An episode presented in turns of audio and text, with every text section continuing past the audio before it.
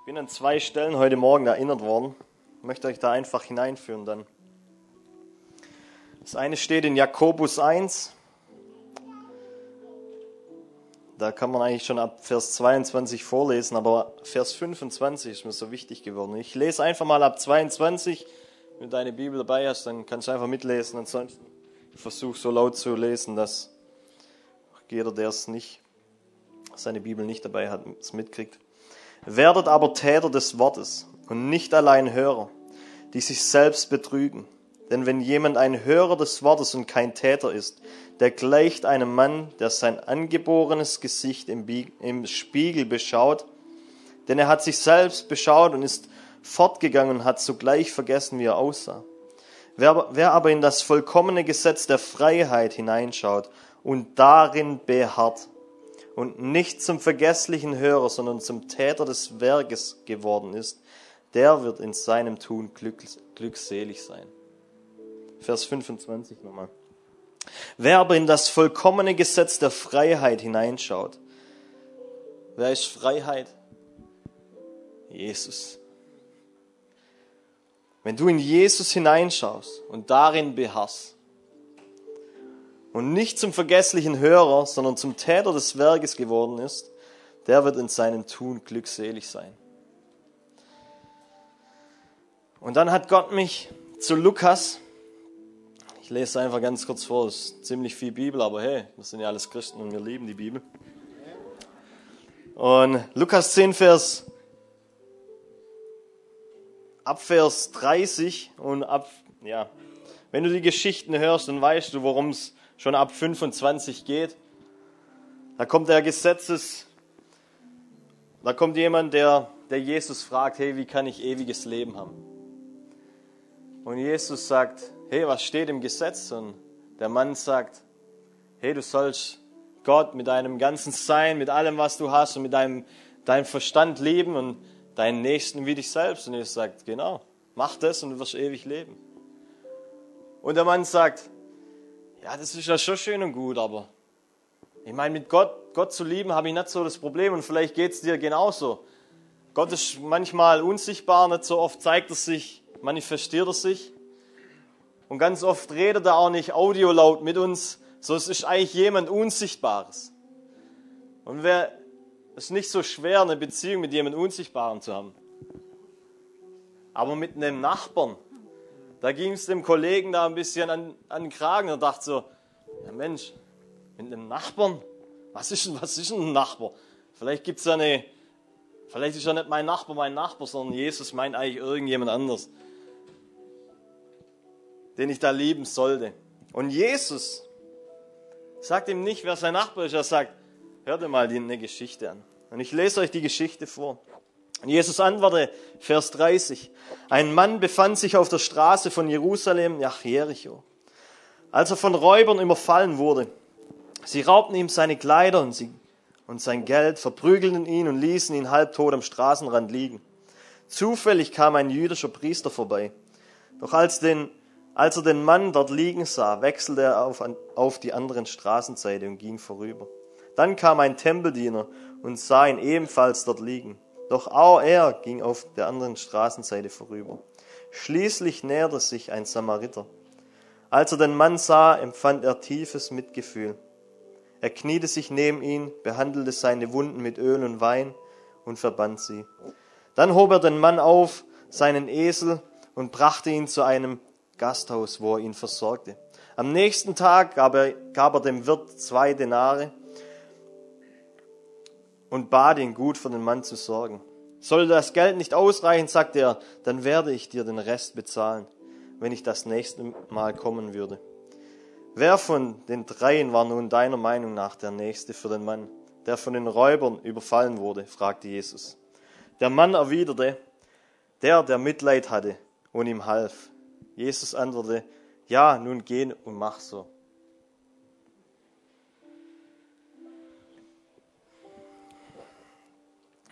Vers 38.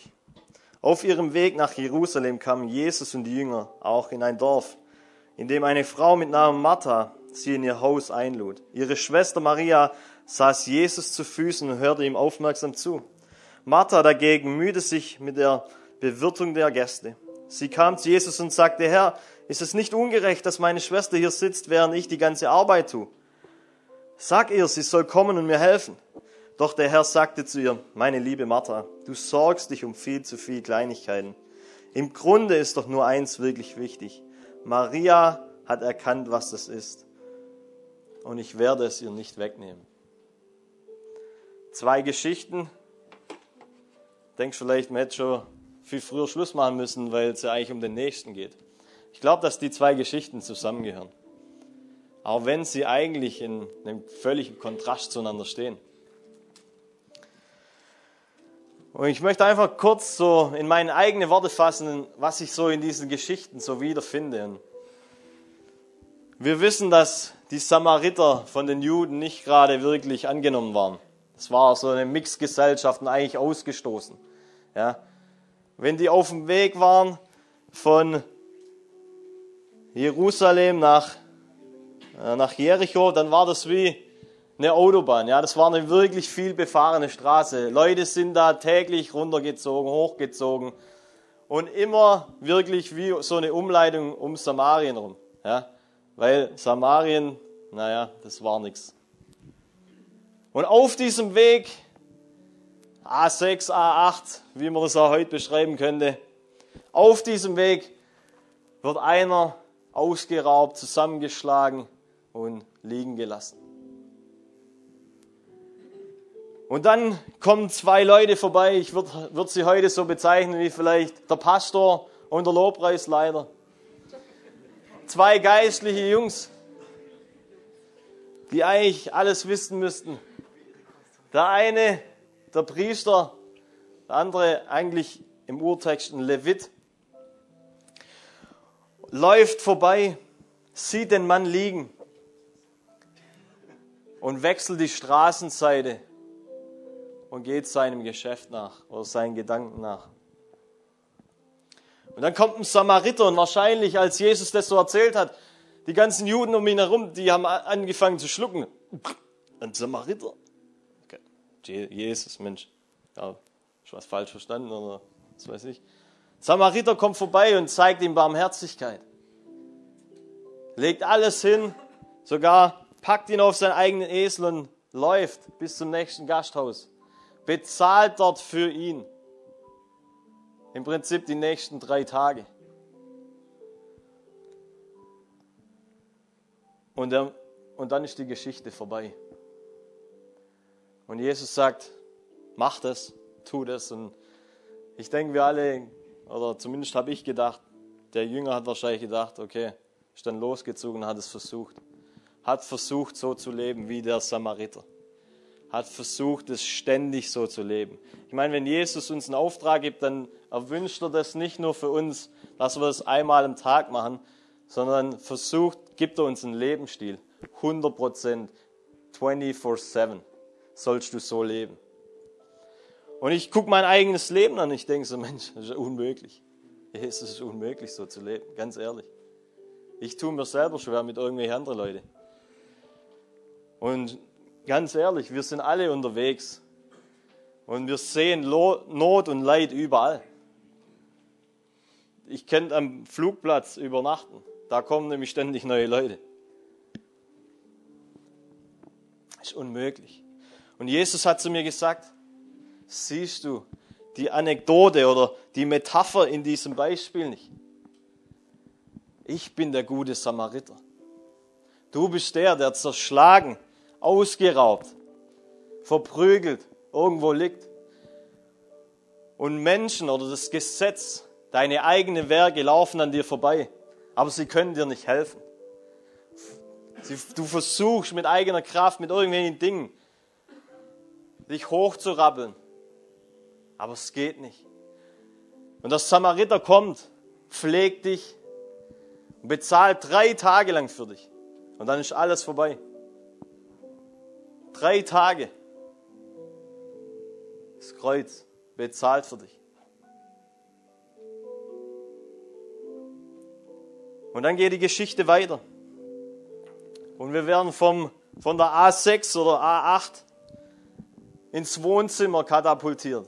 von Maria und Martha. Und da gibt es eine Martha, die die ältere Schwester ist und in dieser jüdischen Kultur oder in dieser Kultur auch von uns heute, da die ältere Schwester hat einfach ein bisschen mehr Verantwortung wie die jüngere. Und mein erster Ansatz ist da, ja klar, dient die, erst, dient die ältere Schwester. Und die jüngere weiß halt noch nicht so richtig, was sie machen soll, die sitzt halt zu Jesu Füßen. Und die ältere versucht, Jesus zu dienen. Also wenn du Gott in deinem Haus hast, dann willst du doch ihm auch, dass es ihm wohl geht. Stellst ihm ein Glas Milch hin oder was weiß ich, Cola Light. Und, und das Beste, was du hast, willst, dass er da bleibt. Möchtest, dass es ihm wohl geht. Und dann siehst du deine Schwester dort sitzen und denkst du, sag mal, die könnte mir auch ein bisschen helfen, dann könnten wir beide vielleicht da hinsitzen oder wie auch immer. Und Martha geht zu Jesus und sagt, hey Jesus, irgendwie hat die Erziehung zwischen mir und Maria nicht viel gebracht, kannst du mal zu ihr sagen, dass sie mir helfen soll. Und Maria sagt, äh, Jesus sagt, nee, sie hat das Bessere erwählt, an meinen Füßen zu sein. Ich habe nicht gesagt, dass ich hungrig bin. Ich habe nicht gesagt, dass ich irgendwas brauche, dass du mir dienen sollst, dass du irgendwas für mich machen sollst. Komm zu meine Füße und lass dich erfrischen, lass dich füllen. Und Jesus sagt zu mir, dieser Lebensstil des Samariters ist nur möglich, wenn du zu meinen Füßen sitzt. In diesem zweiten Beispiel, da könntest du, könntest du denken, Martha ist eigentlich ein guter Samariter. Ja? Sie gibt alles hin, damit es jemand gut geht. Und Maria ist eigentlich alles andere als der Nächste, die sich nur um sich kümmert. Und doch sagt Jesus, hey, sie hat das Richtige erwählt. Zurück zu Jakobus. Was siehst du, wenn du in den Spiegel guckst? Jeden Morgen schauen wir alle in den Spiegel. Rasieren, Zähne putzen. Was weiß ich, was man alles da machen kann. Augenbrauen äh, zupfen und so Sachen. Was siehst du, wenn du in den Spiegel guckst? Siehst du dich selber und vergiss, was Christus in dir getan hat, oder siehst du ihn? Siehst du Christus in dir? Ich habe mir das wirklich angewöhnt, Leute. So Stellen wie diese in Jakobus, die sind nicht dazu da, dass uns, ah, okay, wir müssen halt irgendwelche Sachen machen. Ich glaube wirklich, da sind so viele Schlüssel drin in diesen paar Versen, die uns helfen können, einen Lebensstil aufzubauen, wo wir nicht mehr anders können, als fokussiert auf ihn zu sein. Und wenn wir beharrlich auf ihn schauen, wenn wir beharrlich Christus in uns sehen, dann sind wir so fokussiert. Dann sitzen wir zu seinen Füßen ständig. Und wie wir heute Morgen gehört haben, dann ist ganz automatisch, dass diese Fülle, die läuft dann ständig, dann ist automatisch, dass sie hier auch rausgeht. Und dann wird dieses Leben eines Samariters wieder möglich. Dann wirst du zu Jesus in diesem Bild. Aber ich weiß ganz genau, dass es Menschen gibt, die sitzen nicht zu Jesu Füßen. Und die, sie meinen, sie hätten Beziehung mit Gott, aber sie verbringen nicht mal fünf Minuten in der Woche mit Jesus. Und ganz ehrlich, wir alle kennen Apple, wir alle kennen iPhone, die ganzen tollen Dinge. Auf Android gehe ich gar nicht ein. Wir alle kennen das. Das ist wahrscheinlich die, die kleinste, jetzt wird, jetzt so, wird ja alles wieder größer so eine Ablenkung zwischen dir und deiner Frau. Zwischen mir und meiner Frau. Zumindest geht es mir so. Sobald du Internet hast, dann rattert es da mit irgendwelchen Nachrichten. Und obwohl du mit deiner Frau redest, da bimmelt ständig und die Gefahr ist da, dass du drauf schaust. Und wir werden täglich von so vielen Dingen abgelenkt. So viele Dinge schwirren uns durch den Kopf. Und wir nehmen uns keine Zeit für Jesus an seinen Füßen zu sitzen. Du sehnst dich nach Feuer, nach Meer, sitzt zu seinen Füßen. Sehnst dich, dass Gott einbricht in deine Situation, setz dich zu seinen Füßen. Vielleicht bist du heute Morgen da und du weißt nicht, wo dein Leben hin soll. Dir fehlt Berufung, dir fehlt ein Wort, sitz zu seinen Füßen. Fang an, von ihm, von ihm zu empfangen. Und vielleicht bist du schon so voll, dass es Zeit wird, dass du es zuerst mal hergeben musst, dass du wieder neuen Platz kreieren musst, dass er dich füllen kann. Ich habe gestern Abend gesagt, wenn man das metaphorisch so sagen kann, abge, abgestandenes Wasser stinkt. Manche sind so voll, aber geben nichts weiter. Die stehen ab. So Zeit, dass wir diesen Abfluss freigeben, damit das, was Gott in uns hinein sät, hineinfließen lässt, einen Ausfluss bekommt, sodass wieder neue Platz hat für mehr. Nur so lebst du in Frische, nur so lebst du lebendig. Wenn ich immer nur vom alten Manna leben würde, Leute, das wäre schrecklich. Und das war eigentlich nur gedacht für einen Tag. Ernähr dich nicht vom Alten sondern komm frisch an diesen Tisch, der jeden Tag neu gedeckt für dich ist. Ich möchte dich wirklich herausfordern. Ich war mit diesen ganzen tollen Leuten unterwegs und wir haben richtig krasse Sachen erlebt. Wisst ihr, wir haben erlebt, wie am Querschnittsgelähmter vom, vom Rumpf am runter saß im Rollstuhl und wie seine Füße wieder angefangen haben zu zittern, als wir für ihn gebetet haben und er aufgestanden ist aus seinem Rollstuhl und zum ersten Mal in seinem Leben gelaufen ist. Dem seine Freundin hat sich sofort bekehrt an diesem Platz. Als der heimgelaufen ist, hat sich die komplette Familie verändert, äh, bekehrt. Nicht nur verändert, verändert auch, ist ja klar. Wir haben tolle Dinge erlebt. Aber wisst ihr, was mich am meisten beeindruckt hat? Mit diesen ganz tollen Leuten unterwegs zu sein, morgens aufzustehen, zwei Stunden. Und wenn wir wirklich Programm hatten, schon um 8., 9., dann ist man um 6 Uhr aufgestanden. Kein Kompromiss. Zwei Stunden lang Gott anbetet. Zusammen in, im Wort gelesen. Intimität. So wichtig, Leute. Das Allerwichtigste. Zu seinen Füßen zu sitzen. Sich füllen zu lassen. Wenn du willst, dass Gott mit dir Geschichte schreibt, dann musst du zu seinen Füßen sitzen. Es geht nicht anders. Es geht nicht anders. Es kann nicht mehr länger sein, dass Gott irgendwelche große, große Werke, lass mich es anders sagen, es wird nicht so weitergehen, dass Menschen in großen Werken Zukunft haben, die dort hohe Positionen haben, aber keine Beziehung mit Gott. Eine Welle, ein Windsturm und die liegen. Deine Wurzeln müssen tief sein. Ich kann euch tausende tolle Geschichten erzählen heute Morgen.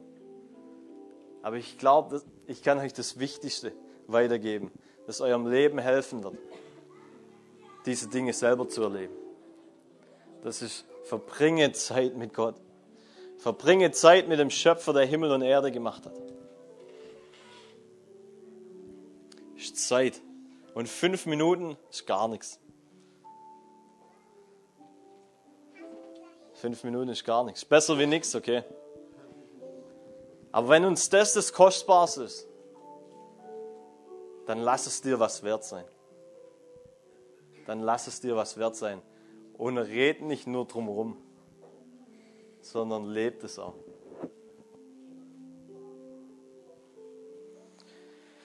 Vater, ich danke dir.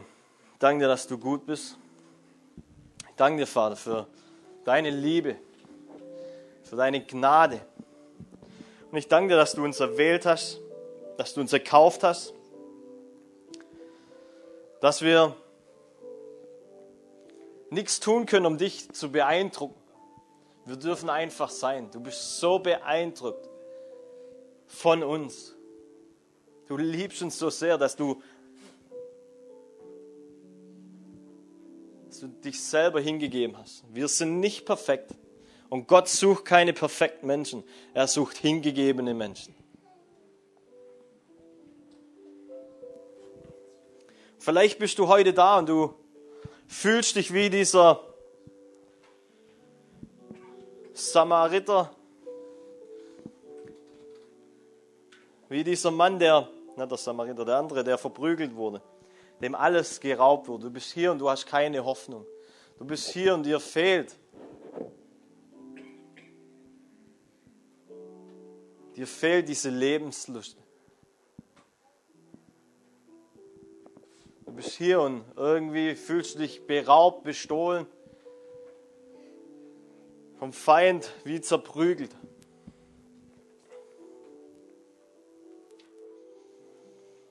Und dann glaube ich, sind Menschen hier, du bist wie Martha. Du willst versuchen, du versuchst mit eigener Kraft es dem Herrn zu beweisen.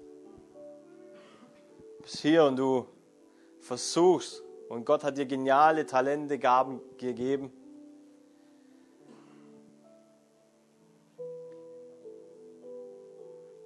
Aber Jesus sagte dem Teufel ganz klar, er muss nicht beweisen. Er muss es ihm nicht beweisen, dass er ein Sohn ist. Du musst nicht irgendwelche Dinge tun, damit du was bist, sondern du bist, bist schon jetzt.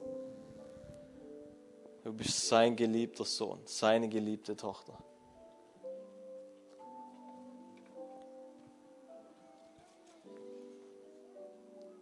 Und dann sind Menschen da, du hast fast keine Zeit mit Gott verbracht in den letzten Tagen, letzten Jahren. Dann möchte ich dir jetzt Mut machen. Jetzt ist diese Zeit, wo wir nochmal in ein Lied oder wir, weiß nicht wie viele, reingehen, aber dann komm vor deinen Gott. Ich bin nicht der Mann von großen Aufrufe, weil für mich ein Aufruf zeigt sich, wenn du diese Tür verlässt, wie dein Leben danach aussieht. Aber dann komm jetzt vor deinen Gott und fang an, ein kompromissloses Leben zu leben. Völlig hingegeben für diese eine Sache. Und ich kann, kann dir garantieren, dass diese Zeichen dir nachfolgen werden, weil du glaubst, weil du zu seinen Füßen sitzt, weil du von ihm angenommen bist. Lass uns alle mal aufstehen. Und wie auch immer du das jetzt machen willst, ich denke, wir als Team sind auf jeden Fall noch da für, ähm, für Gebet. Ähm, das Treffpunkt Leben hat ein Ministry-Team. Du kannst auch gern zu jemand von uns kommen, ähm, Gebet empfangen. Ich möchte dir einfach weitergeben, du bist sein geliebtes Kind. Du bist seine geliebte Tochter. Und er ruft dich in Gemeinschaft. Er ruft dich in Intimität mit ihm. Zeichen und Wunder werden ein Nebenprodukt von deiner Sohn- und Tochterschaft.